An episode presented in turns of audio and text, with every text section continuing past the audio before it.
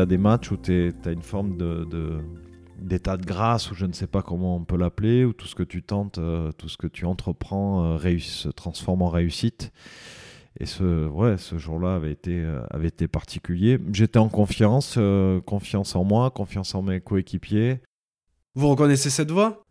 C'est celle d'un immense joueur du rugby français. Je suis Johan Zuckmeyer et vous écoutez La Cravate, le podcast de Rugby Mercato. La Cravate, c'est le podcast rugby où on prend le temps de discuter avec des personnalités extraordinaires. C'est un peu une bulle intemporelle où on s'autorise à échanger sur leur parcours unique parsemé de réussites et parfois d'énormes coups durs. Né à Brive, mon invité y fait ses classes jusqu'en équipe Fagnon. Alors barré du côté de la Corrèze, il file en région parisienne, au PUC, avec qui il fourbit ses armes en Fédéral 1. Remarqué par Philippe Saint-André qu'il a un à Gloucester, il devient champion d'Angleterre dès la première saison et s'engage pour le Biarritz Olympique avec qui il remporte notamment deux boucliers de Brennus. Auteur d'une exemplaire carrière internationale, il remporte deux grands chelems et dispute la finale de la Coupe du Monde 2011. Aujourd'hui, mon invité vit sa passion d'une nouvelle façon puisqu'il est consultant chez France Télévisions pour qui il est notamment la voix du 15 de France. Comme vous vous en doutez, j'ai eu le privilège de m'entretenir avec Dimitri Yashvili.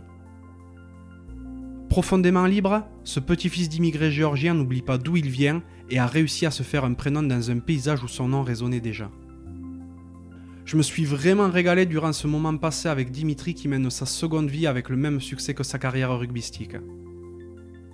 Si ce podcast vous plaît, n'hésitez pas à le noter 5 sur 5 sur Apple Podcast, à laisser un commentaire sympa et à le partager autour de vous. Ça fait super plaisir et ça aiderait vraiment la cravate à se faire reconnaître. Trêve de bavardage et place à la conversation.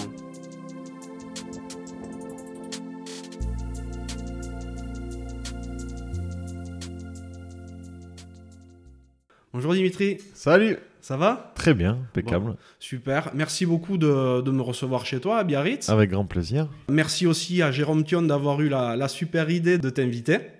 Eh bien, merci Jérôme. Je te remercie. je vais essayer d'être euh, à, ta hauteur. La France t'a d'abord connu euh, pour ta carrière sur les terrains, au BO et en équipe de France.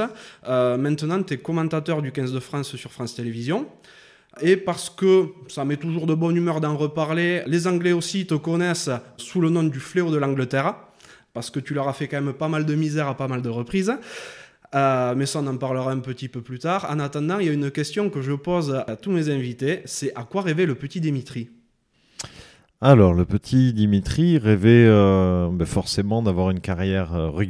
Alors, à l'époque, c'était pas d'être professionnel de rugby, puisque quand j'ai commencé le rugby, moi je suis né en 1980, donc à l'époque, c'était pas professionnel, donc c'était jouer en équipe première qui était notre, notre objectif.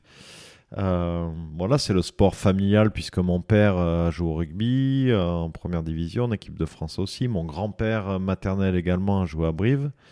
Donc j'ai baigné dans cette ambiance rugby dès le, dès le plus jeune âge d'ailleurs. Et c'est. Voilà, le ballon ovale m'a toujours, toujours suivi.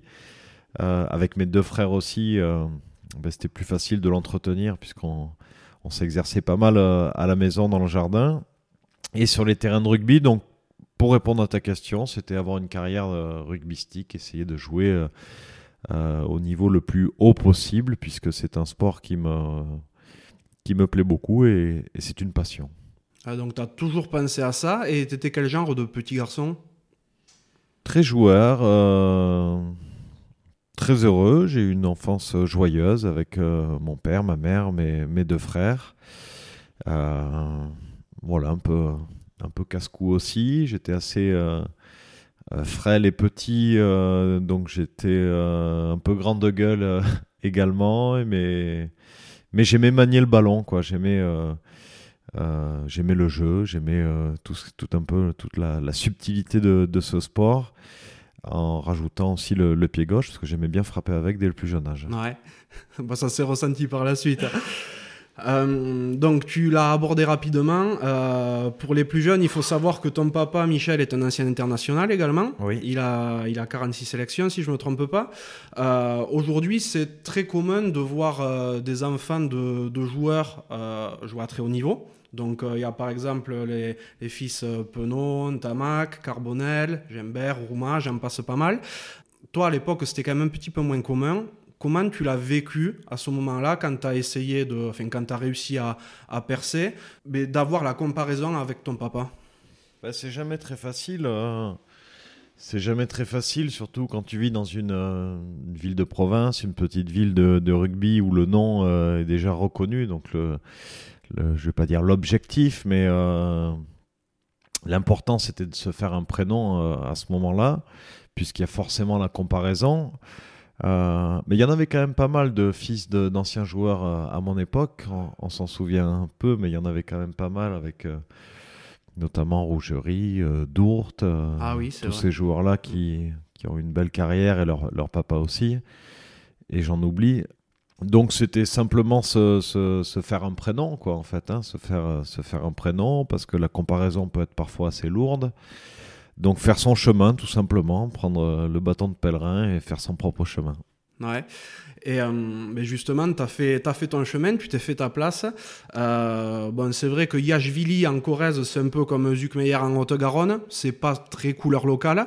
Comment ta famille s'est implantée en, euh, en, Corrèze? Alors en fait, pour, pour résumer, hein, c'est mon grand-père paternel, donc le père de, de mon père qui, a, qui s'est retrouvé dans le maquis corrézien pendant la, Seconde Guerre mondiale après être passé par l'Allemagne, et camps de concentration, euh, c'est un peu long pour, pour, tout raconter en détail, mais il a une, une vie assez euh, extraordinaire dans le sens littéral du terme, euh, même si c'était, euh, je ne vais pas dire monnaie courante, mais c'était pas le seul, et nous ne sommes pas la seule famille à avoir vécu ce genre de choses, d'immigrés pendant, pendant la guerre. Donc il a pris les armes et il s'est retrouvé dans le maquis, le maquis corrézien, où il a rencontré ma grand-mère, dans la ville de Tulle.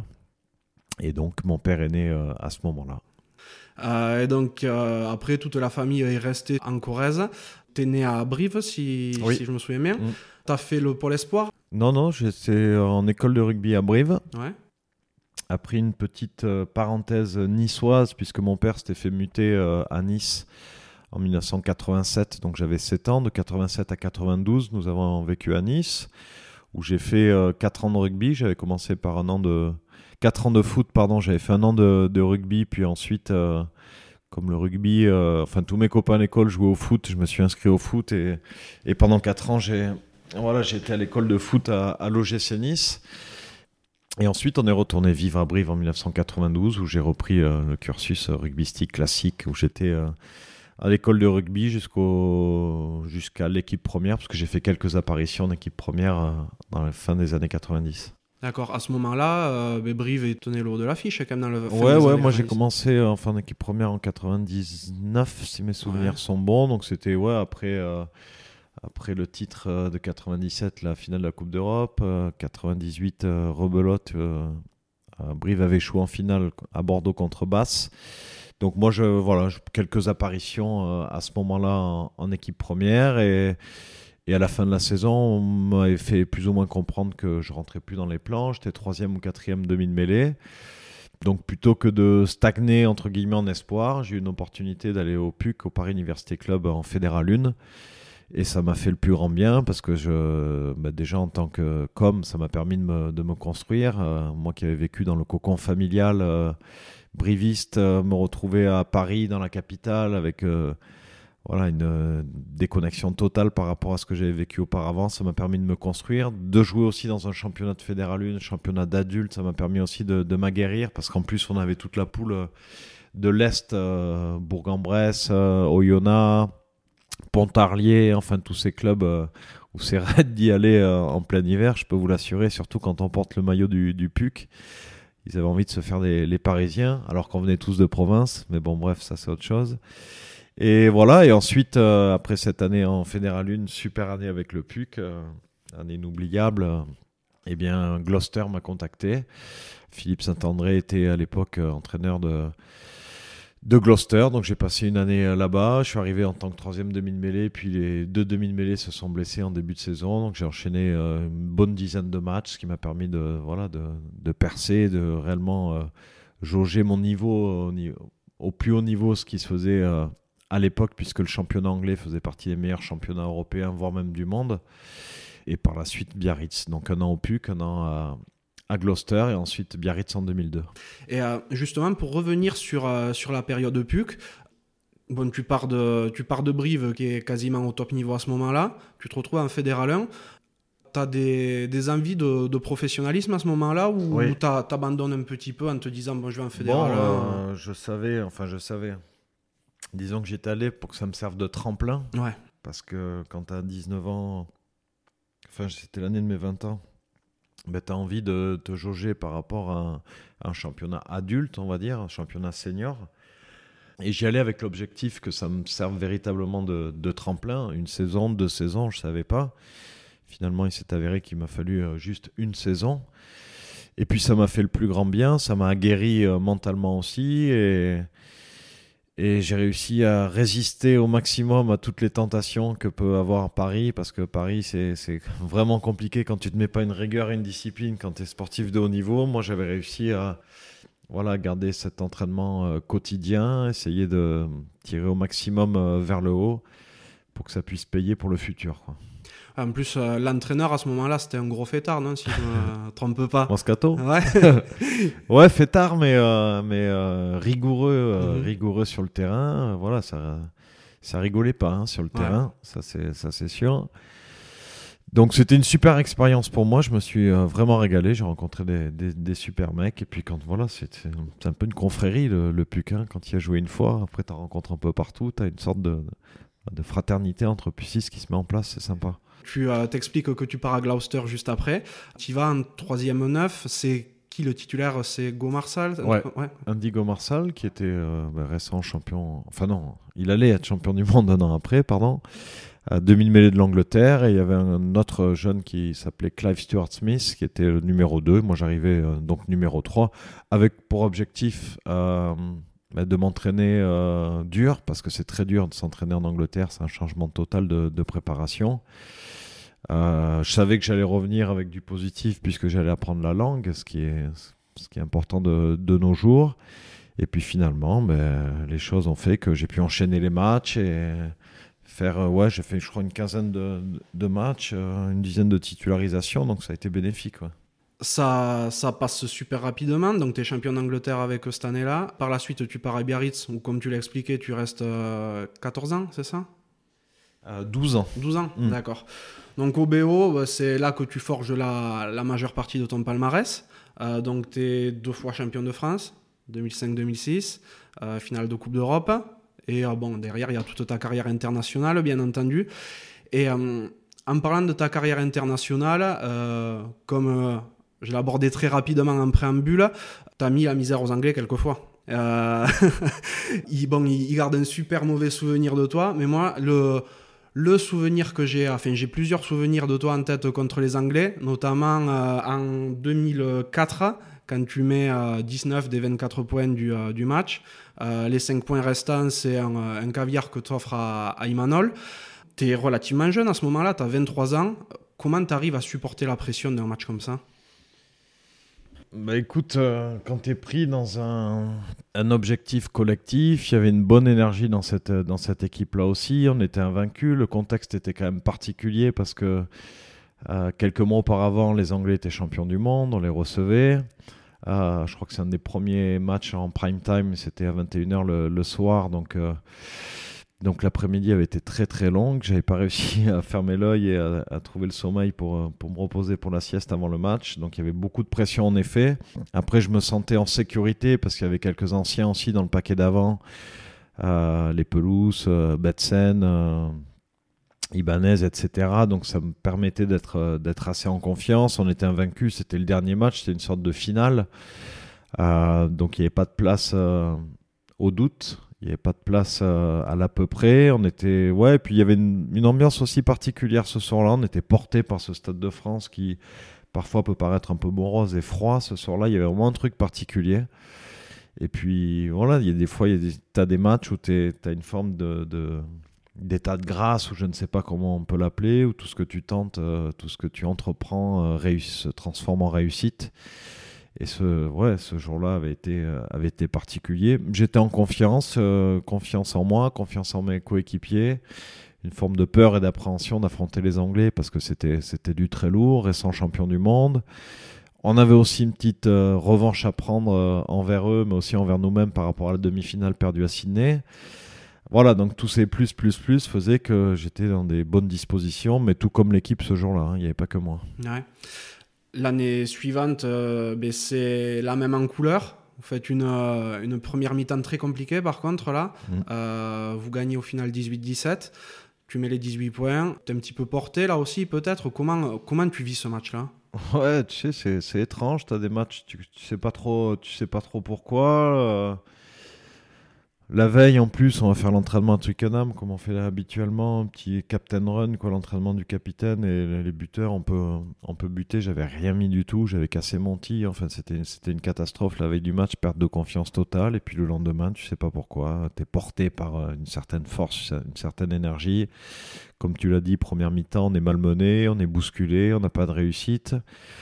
Eux non plus d'ailleurs, parce que les buteurs avaient été défaillants ce jour-là aussi, il faut pas, faut pas l'oublier. Moi j'avais de la réussite, mais euh, s'ils avaient eu euh, et également la réussite, je pense pas qu'on aurait remporté le match. Après voilà, ça s'est fait, comme ça, on n'a pas paniqué, on a été très solidaires aussi ce jour-là avec une équipe notamment remaniée. Hein, euh, aller affronter les Anglais, il y a eu pas mal de, de contractures en début de semaine, des mecs voulaient pas y aller, donc ça avait été une équipe un peu voilà, de briques et de broc, mais en tout cas, euh, tous ceux qui étaient alignés sur la feuille de match ce jour-là, on a tout donné jusqu'à la fin, on n'a rien lâché, même à la mi-temps où on est mené de 8 ou de 9 points, je sais plus exactement, mais en tout cas, on n'a pas lâché, puis voilà, et puis j'ai concrétisé l'effort de mes, de mes coéquipiers.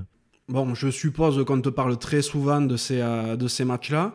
Toi, que ce soit au niveau international ou, euh, ou avec le BO ou même avant, hein, peut-être, euh, c'est quel match qui t'a le plus marqué? Ben, en sortir un, c'est compliqué, parce que tous les matchs sont marquants, en fait, Euh, il y a des... Ouais, t'as des... Bon, forcément, tu as des matchs où tu as les shots d'adrénaline qui sont un peu plus, un peu plus euh, élevés que d'autres. La finale 2005 avec le, contre le Stade français au Stade de France avait été euh, très fort parce que là aussi, quand c'est la première fois que tu remportes un titre, tu as tout qui est, qui est décuplé. Quoi, hein, toute euh, cette, euh, cette joie, euh, cette fierté, cet honneur de pouvoir soulever ce bouclier de Brennus. Quand tu gagnes en Angleterre à Twickenham aussi, tu as l'impression de plus être le même homme une fois que tu as gagné à Twickenham. C'est eux qui ont inventé ce sport. Tu joues dans un temple, tu joues dans une ambiance particulière. Jouer une finale de Coupe du Monde euh, à Auckland, euh, à l'Eden Park contre la Nouvelle-Zélande, forcément aussi, ça, ça marque. Donc, tu vois, il y a plein de. Et puis, gagner un derby aussi, tu vois, tu as des matchs comme ça aussi qui sont, voilà, qui sont forts, qui sont, qui sont prenants et qui resteront à jamais gravés dans ma mémoire. Quoi. Bien sûr. Tu as vécu une, une longue carrière, longue et riche carrière. Est-ce que tu as un gros regret à ce niveau-là? On en a toujours des regrets. Après, c'est pas des choses qui me rongent ou comme ça. Le titre européen, on a échappé à deux fois, euh, deux finales perdues, donc forcément c'est un regret. C'est un- une ligne que j'aurais aimé avoir dans mon palmarès. Le titre de champion du monde, euh, bien évidemment aussi, parce que quand tu échoues d'un petit point, tu as toujours euh, voilà, un peu, un peu d'amertume. Après, avec du recul, euh, au vu de la compétition, de notre parcours et de, ceux de la Nouvelle-Zélande cette année-là, je crois qu'il méritait amplement ce, titre, hein. même si sur la finale, bah, c'était c'était 50-50. Hein, on l'aurait pas volé, même si on avait, même si on aurait remporté ce match-là. Donc voilà un petit peu les deux regrets, ouais, un titre de champion d'Europe et ce titre de champion du monde. Mm, mm, Bien sûr. Bon, on parle de rugby, euh, mais euh, qu'est-ce que tu aimes faire dans la vie à côté, de, à côté du rugby? Qu'est-ce qui t'anime? Bah écoute, je passe pas mal de temps euh, avec mes enfants, avec ma famille. euh, J'ai la chance de vivre ici au Pays Basque, donc tu vois, tu as les montagnes qui sont, Ouais. même si on les voit pas aujourd'hui, ce qui est assez rare. Habituellement, on les voit, hein, c'est très clair, le ciel est très bleu ici au Pays Basque. Ouais, C'est vrai que le Pays Basque n'est pas réputé pour être une région Non. pluvieuse. hein. On peut pas tout avoir. hein. Donc pour euh, pour revenir sérieux, ouais, ben, les balades, des balades en montagne, des balades euh, au bord de la mer. euh, voilà, j'ai un métier où je rencontre pas mal de monde. Je suis pris dans ce monde médiatique pas mal de week-ends dans l'année, donc j'aime bien m'évader un petit peu, aller à la montagne, aller chercher les champignons dans la forêt ou aller euh, voir mon fils jouer au foot le, le- le week-end lorsque, lorsque je suis là, profiter aussi des bienfaits de, de la mer, bah, la- voilà, des plaisirs simples, on va dire. Ouais, d'accord. Il joue ton fils au foot? À la Jeanne d'Arc de Biarritz, club de D'accord. foot euh, Biarro. Ouais, il aspire à, à une carrière ou c'est pour le plaisir Bon, vraiment? écoute, euh, ouais, il a 15 ans, il fait 16 ans cette année. Euh, il prend du plaisir en tout cas, il est content d'y aller, de retrouver ses, copains après. euh, je pense que déjà c'est un peu tard pour euh, pouvoir se faire détecter, sait-on jamais, mais pour l'instant, c'est pas l'objectif. Il s'amuse, il prend du plaisir et c'est bien ça le principal. Exactement.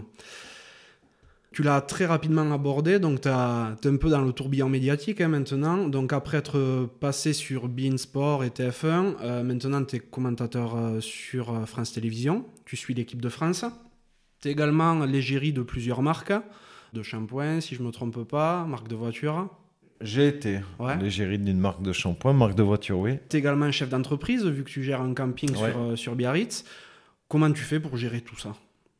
Bon, c'est très simple, hein. c'est très facile. Il y a des jours où ça se bouscule, où l'emploi du temps est, est, compliqué, où il n'y a pas assez d'heures dans la journée pour pouvoir tout rentrer. Il y en a d'autres où c'est relativement calme. Je m'octroie aussi des, des temps de, de, repos, des temps de calme, comme je te disais tout à l'heure, profiter euh, de la famille. Donc je suis, euh, ouais, j'ai quelques activités, mais j'arrive quand même à trouver du, temps libre, à passer du temps avec mes, proches.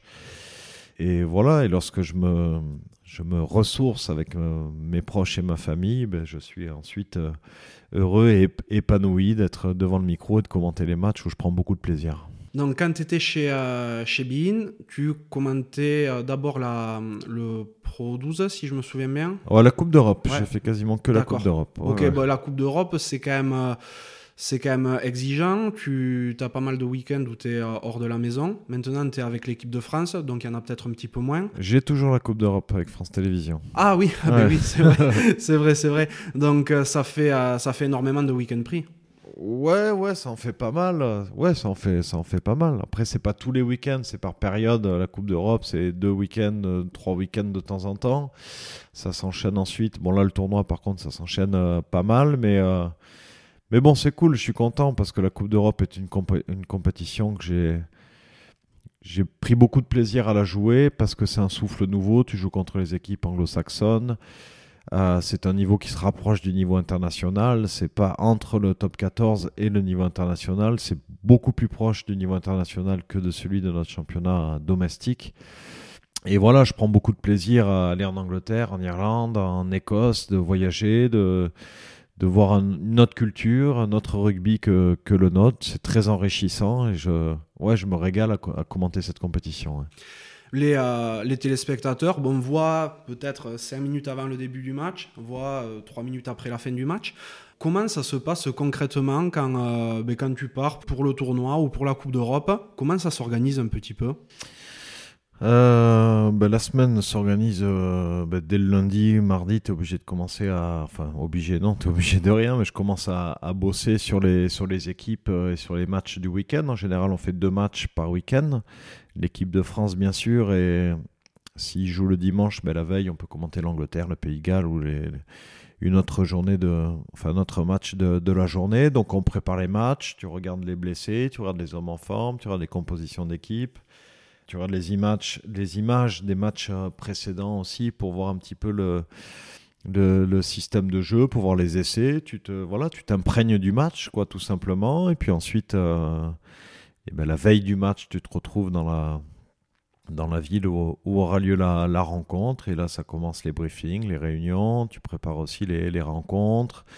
Euh, le timing aussi, euh, ce qu'on appelle le conducteur, où tu sais exactement à telle heure, tel, tel moment, euh, tout le programme en fait de la journée, en essayant de garder un esprit de, voilà, de, bonne humeur, parce que Ouais, en effet, les téléspectateurs voient, voient 80 minutes le week-end, mais mais il y a tout ce qui se passe avant et on essaie d'entretenir une relation saine, euh, professionnelle et dans la bonne humeur pour que tout se passe bien ensuite à l'antenne.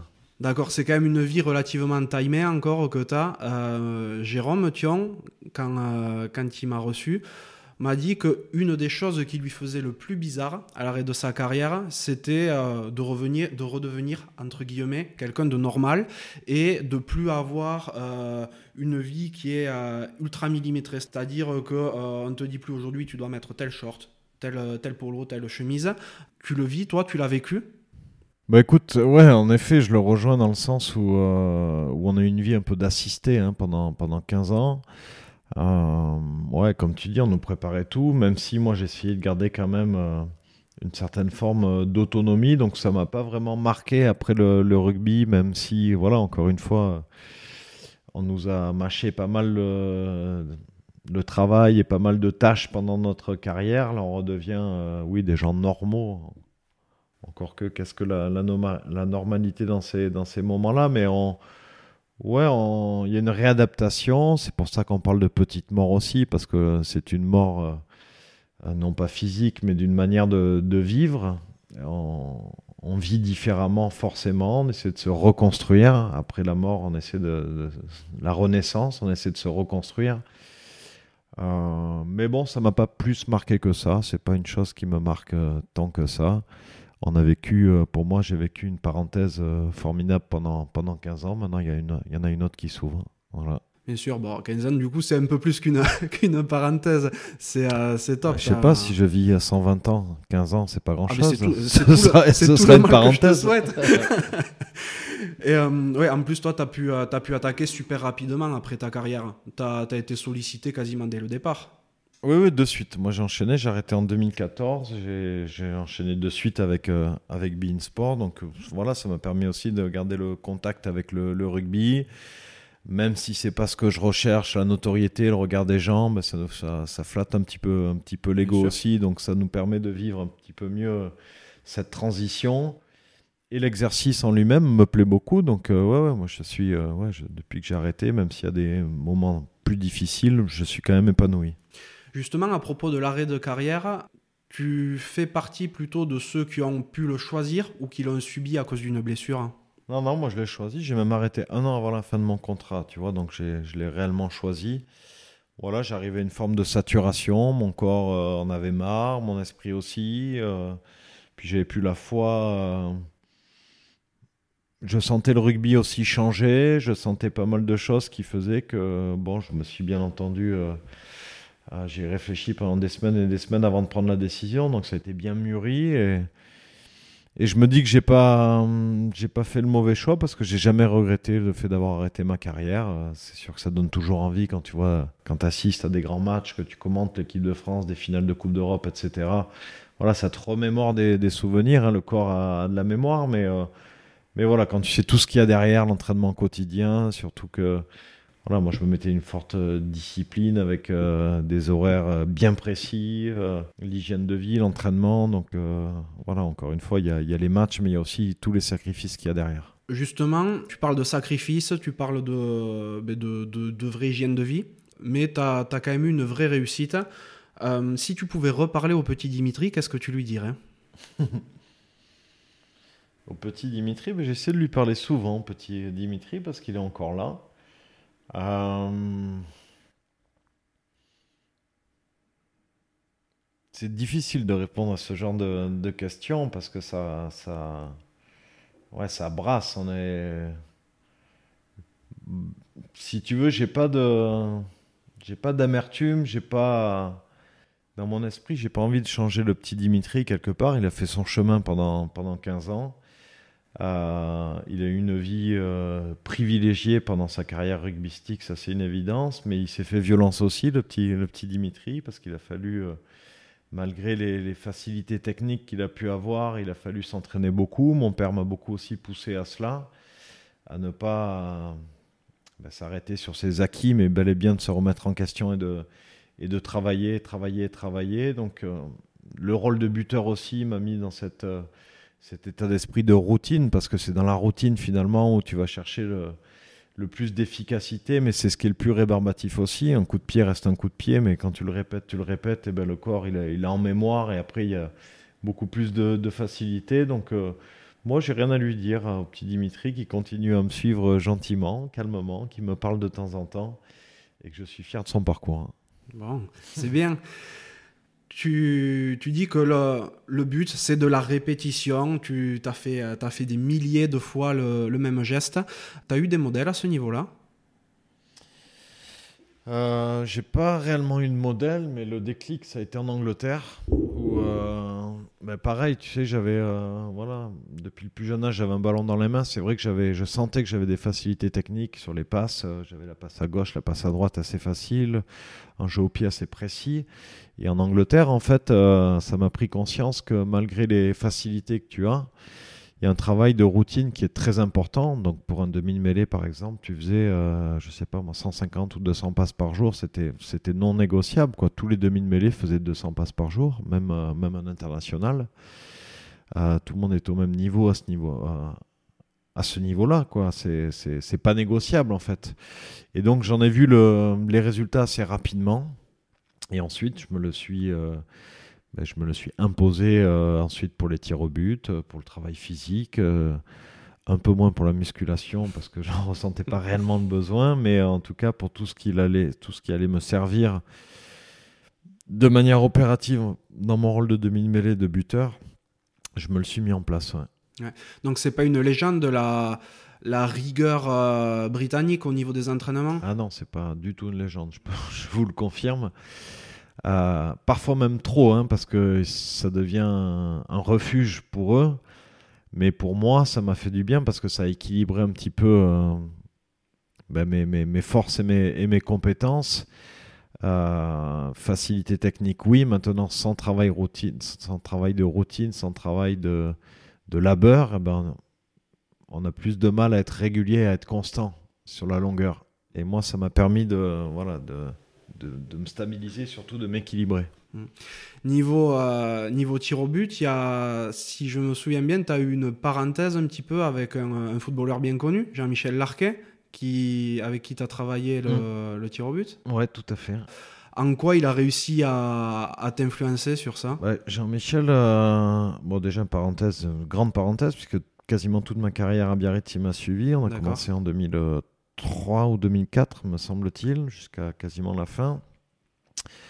Euh, Jean-Michel, il m'a apporté bien plus que sur les tirs au but. Hein. Ça a été un conseiller. Il m'a, voilà, il me parlait beaucoup. Et puis sur le, sur le tir au but en particulier, mais il m'a fait prendre conscience de l'importance euh, de toutes les parties du corps dans une frappe, du détail total de, de la frappe du pied d'appui jusqu'à la position de la main, de l'épaule, euh, de la tête, euh, de la hanche, enfin bref, détail euh, complet. Le fait d'avoir un regard extérieur aussi permet de, se corriger assez facilement pendant la, séance hebdomadaire qu'on avait le jour de repos, en général le, jeudi ou le mercredi.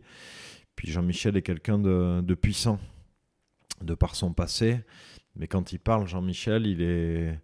Voilà, tu l'écoutes, quoi tu l'écoutes. Quand tu es capitaine des Verts, quand on sait ce que représentaient les Verts à l'époque, c'est pas c'est pas anodin quoi. Donc il m'a apporté beaucoup beaucoup, euh, que ce soit techniquement, mentalement, euh, professionnellement aussi, puisqu'il m'a toujours euh, il m'a toujours conseillé, même encore. Euh, donc voilà, Jean-Michel, ça a été une très belle rencontre que j'ai eue dans, dans ma carrière et dans ma vie. Mmh. C'est drôle parce que ça permet de voir vraiment les, les ponts qui, peut, qui peuvent exister entre différents sports. Parce que sur le papier, foot et rugby n'ont pas grand-chose à voir. Mais, euh, mais la technique de frappe, a priori, il y a beaucoup de similitudes. Ah, il y en a beaucoup. Hein. Après, on s'entraînait beaucoup avec le ballon rond aussi pendant, pendant ces séances-là. Mais la frappe en elle-même... Euh, que ce soit un ballon rond un ballon ovale, on y rajoute un ustensile parce qu'il y a le team. Ensuite, la position est la même. C'est un peu une frappe d'un 6 mètres en fait. C'est pas c'est pas un corner ou un coup franc qu'on va essayer d'enrouler. C'est vraiment un 6 mètres. Où on va essayer d'aller le plus droit possible et d'aller chercher la, régularité dans la, dans la, frappe. Que tu sois à 15 mètres face au poteau ou à 45 mètres en coin, il faut que ce soit la même frappe. Donc c'est aller encore une fois ce travail de routine, ce travail euh, ouais, de labeur, parce que c'est un vrai travail de labeur. Euh, tout, en détaillant, euh, tout en détaillant la frappe. Et, ce qui est assez fascinant, c'est qu'une fois que tu as, compris et que tu as assimilé euh, tes failles pendant une frappe, et bien ensuite tu peux la rectifier quasiment, quasiment tout seul.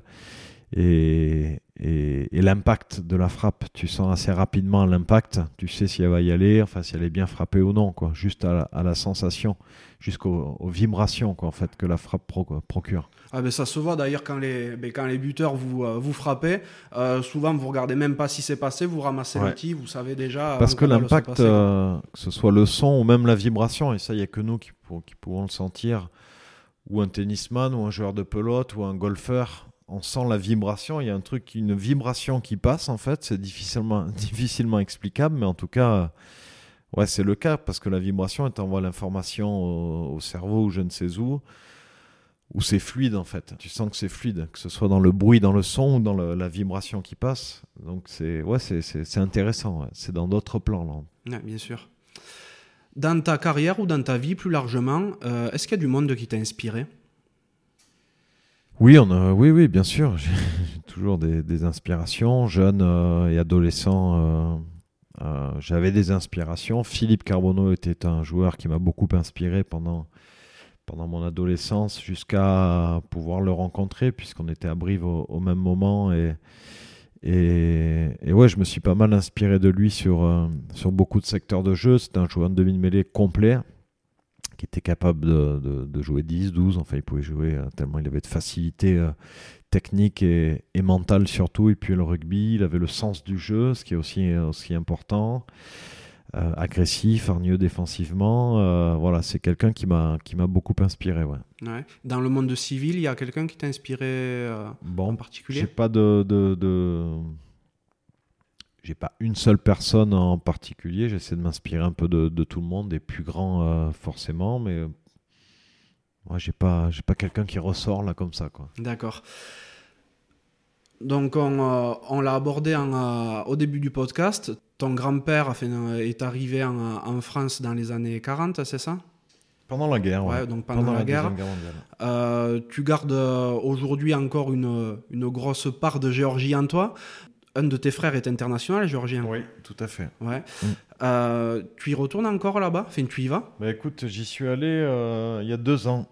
Il y a deux ans, j'y suis allé. euh, ben, euh, j'y suis allé. On a fait un voyage avec mes deux frères, tous les trois. Donc on est allé en Georgie. On a fait un, un road trip, ce qu'on pourrait appeler un road trip en, en voiture. On est allé jusqu'à la, au village de, de mon grand-père où il est né, jusqu'à sa maison. On est même rentré dans la maison où il est, où il est né en plein cœur de, de la montagne euh, caucasienne euh, de Géorgie. Et, et voilà, ce qui est étrange et bizarre, c'est que je suis arrivé là-bas, c'était la première fois que j'y allais, contrairement à mon frère où il était déjà allé, puisque, comme tu l'as dit, il a porté les couleurs de la Géorgie euh, il y a quelques années. Et, euh, et j'avais l'impression d'y avoir déjà vécu, d'y être déjà allé. Les gens euh, sont tellement accueillants, étaient tellement heureux de, de nous voir. Euh, ce qui est drôle aussi, c'est que ça ressemble beaucoup au, relief du Pays Basque, avec des forêts bien vertes, des montagnes. il y a cette culture de la, gastronomie, du chant, de la religion. Ça ressemble beaucoup à ici, c'est assez étrange.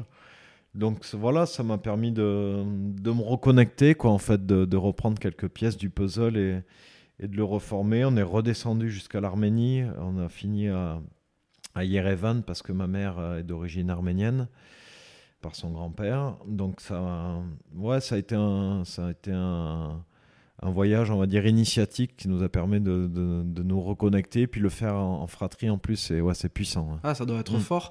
La maison est toujours dans le même état ou euh, comment ça. Apparemment, oui, euh, ouais, ouais. Apparemment, elle est toujours dans le même état, une maison typique, euh, typique géorgienne au milieu des montagnes, dans une sorte de, de, de forêt. Ouais, c'est assez, euh, ouais, c'est assez étrange. ouais. Ça doit faire bizarre. Ouais. Tu sais parler la langue ou pas? Non, du tout. Non. T'es connu en Géorgie? Bon, déjà, c'est un nom commun. hein. Yashvili, il y en a pas mal en Géorgie. Mais ensuite, euh, bah, tu sais, le rugby se développe de plus en plus en, en Géorgie. On voit pas mal de, de Jvili qui viennent jouer, Ouais. en, de- qui viennent jouer en, en France.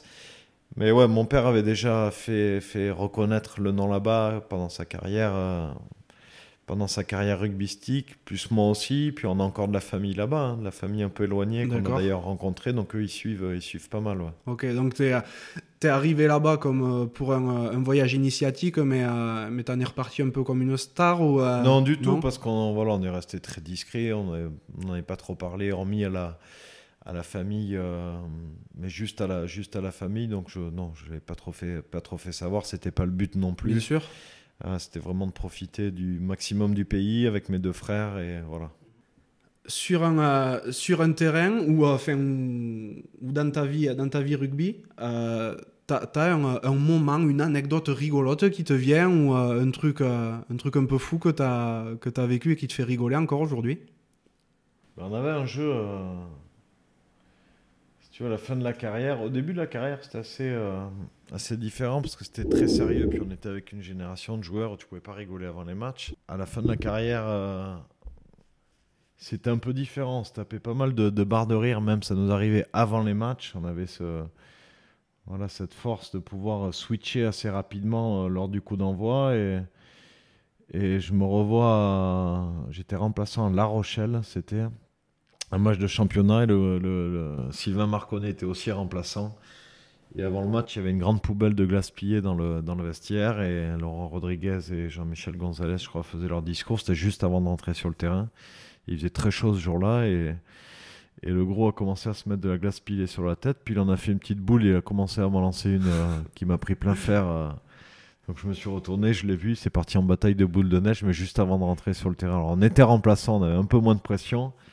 Mais euh, ça n'avait pas plu à Rodrigue. Hein. Il, il, nous avait regardé avec le regard un peu noir. Mais ça s'était bien fini parce qu'on avait réussi à gagner à La Rochelle. Donc c'était un, bon souvenir. Mais voilà, des petites conneries comme ça, il y, en a, il y en a eu pas mal. Et quand j'y repense, ça me fait bien rire. c'est cool. Tout à l'heure, tu disais que tu avais en partie euh, arrêté ta carrière parce qu'il y avait des choses qui changeaient dans le monde du rugby. Tu t'y reconnaissais plus à la fin. Qu'est-ce qui a fait que. Qu'est-ce que tu trouves qui a changé? Ben ouais, c'est devenu. Enfin, c'est peut-être la suite logique, hein, devenu un rugby très physique, basé, sur le défi physique, même si là on commence à revenir à, autre chose. Moi j'ai arrêté en 2014, donc c'était il y a déjà 6 ans, donc ça a déjà un peu évolué. On est revenu à un rugby un peu plus d'intuition, de vitesse, de, finesse technique. Le Stade Toulousain nous l'a montré la, saison dernière, mais jusque-là c'était quand même basé sur le défi physique, où on essayait de se remplir euh, les muscles plutôt que de se remplir euh, la tête et essayer de trouver un peu le le côté subtil et la finesse de, ce sport. Donc je m'y reconnaissais plus tout simplement. Hein. et ça, c'est pas pas de la faute du rugby en général, mais c'était une suite peut-être logique. Hein. On essayait de ressembler aux Sud-Africains, aux Iliens, et on essayait de se remplir les muscles. Moi, c'est pas un truc qui m'a qui m'a toujours euh, branché. Ça m'a surtout euh, pas apporté. Ça n'a pas été une chose positive de me sentir plein euh, les biceps, mais si tu sais pas faire une passe à gauche, une passe à droite et jouer un, 2 contre 1, je vois pas quoi ça, vois pas quoi ça sert. Donc il y avait pas mal de, choses que je ne comprenais pas. Je m'y identifiais plus, si tu veux, à ce, jeu-là. Donc euh, voilà, avec euh, toute la liberté que, que j'ai et que je possède, ben, j'ai décidé d'arrêter. D'accord. Tout simplement. C'est une bonne raison, hein, tu me diras. Donc aujourd'hui, tu es, euh, commentateur. Est-ce qu'à côté, tu as envie de t'investir dans l'entraînement ou d'une autre manière dans le rugby? Euh, alors, entraîneur, non, parce que j'ai pas envie de me replonger dans un quotidien 7-7, 24-24 rugby. Euh, ce rôle de consultant me convient totalement parce que il y a moins de pression. Alors, tu n'es pas sur le terrain, tu es dans la tribune, tribune de presse, tu n'es pas sur le terrain pendant un an, un an et demi, j'ai conseillé Baptiste Serin sur les, tirs au but. C'était un, ouais, une expérience qui m'a bien plu. Euh, mais c'était de manière amicale comme ça. Il y avait pas, voilà, c'était pas du, travail dans le sens littéral du terme. C'était pas un travail, c'était vraiment un plaisir. Euh, pareil, les jours fériés, c'était une manière aussi de, de rendre un peu ce qu'on m'avait donné, notamment ce que m'avait donné Jean-Michel pendant toutes ces années. Donc, ouais, faire des trucs comme ça pour le plaisir ça et transmettre surtout, ouais, c'est une chose qui, qui, me plaît. Après, de quelle manière, je je sais pas. Ouais, t'as déjà un emploi du temps bien rempli, quoi. Ouais. Euh, le, le, podcast s'appelle La Cravate et il y a une question que je pose tout le temps euh, quand, quand on arrive vers la fin. C'est à quoi voudrais-tu mettre une cravate? Oula. pas de prendre un carton rouge. Il hein. n'y a pas de risque, on est qu'entre nous. bah, la cravate, la cravate. Euh, écoute, j'ai envie de te dire. Euh, non pas la formation française, mais j'aimerais voir un peu plus de jeunes joueurs français euh, être lancés par les clubs relativement jeunes, relativement tôt, comme on l'a fait nous. Alors certes, ils vont pas faire des, des bons matchs et ils vont se planter. Euh, mais en tout cas, c'est là où on apprend le plus. Ça fait partie de notre, euh, de notre apprentissage de commencer jeune et tôt pour pouvoir ensuite euh, être aguerri à 21 ans, 22 ans, 23 ans, avoir beaucoup plus d'expérience. L'hémisphère sud nous montre le chemin, les Anglais aussi nous montrent le chemin. Nous, on commence aussi avec notamment ces titres de champion du monde là, des moins de 20 ans les saisons précédentes, donc on commence petit à petit à les intégrer je vais pas mettre une énorme cravate, mais aller un petit plaquage haut à la formation. J'aimerais que, enfin, je souhaiterais que les clubs intègrent un peu plus les, jeunes joueurs, qu'ils les lancent un peu plus, plutôt que d'aller chercher euh, un Sud-Africain ou un joueur étranger de 27-28 ans, même si euh, je comprends les impératifs des clubs et, et que les business plans sont, sont assez stricts et, et difficiles à, à respecter. Donc il faut des résultats, ça je l'entends maintenant euh, sur le long terme. Et pour retrouver une, une équipe de France compétitive au niveau, je pense que voilà, euh, gérer le socle, gérer la base, ce serait une bonne chose. Ouais, bien sûr. Qu'est-ce que tu aimerais que j'invite sur un prochain numéro? Oula, un, co- un ancien coéquipier? Oh, pas forcément un ancien coéquipier, hein. quelqu'un que tu aimerais entendre dans la cravate, hein, que tu penses qu'il pourrait passer un bon moment. Ben, Julien Perrelong, Ouais, ancien numéro 10, on a form- formé la charnière pendant de nombreuses années à Biarritz. Je pense qu'il a plein de choses intéressantes à, à vous rencontrer. C'est un bon mec. Et, et voilà, Peshkit, c'est à toi. ouais. T'as un truc à lui dire en particulier? Mais qui- qui- qu'il se livre à la cravate, tout simplement. Ça fait remémorer de bons, de bons souvenirs. euh. Et puis, puis pendant 12 ans, je lui ai fait des passes. euh, il était le numéro 10, j'étais le numéro 9. Donc je continue. Peshkit, je te renvoie le ballon. bien à hauteur. Est-ce qu'il y a une question que qu'on ne te pose jamais et que t'aimerais qu'on te pose? Non, j'en ai pas une en tête en particulier. Mais parfait, ça veut dire qu'on a à peu près fait le tour. je Ouais, pense. je pense. C'est cool. En tout cas, Dimitri, merci beaucoup de m'avoir C'était un reçu chez plaisir. toi. C'était euh, C'était un grand plaisir. C'était top. J'ai pour ma part passé un super moment, encore une fois dans un cadre magnifique. Hein. Donc je te souhaite beaucoup de réussite pour, euh, pour la suite. J'espère qu'on aura l'occasion de se recroiser. Eh ben, avec grand Et, plaisir. euh, et je te dis à très bientôt. Salut, à bientôt. Ciao, ciao. Merci d'être encore là et d'avoir écouté cet épisode jusqu'au bout. J'espère sincèrement qu'il vous a plu. Si tel est le cas, ce serait super sympa de le noter 5 sur 5 sur Apple Podcast et de le partager autour de vous. Ça m'aiderait à encore plus le faire connaître et à convaincre de nouvelles personnes à jouer le jeu de la cravate.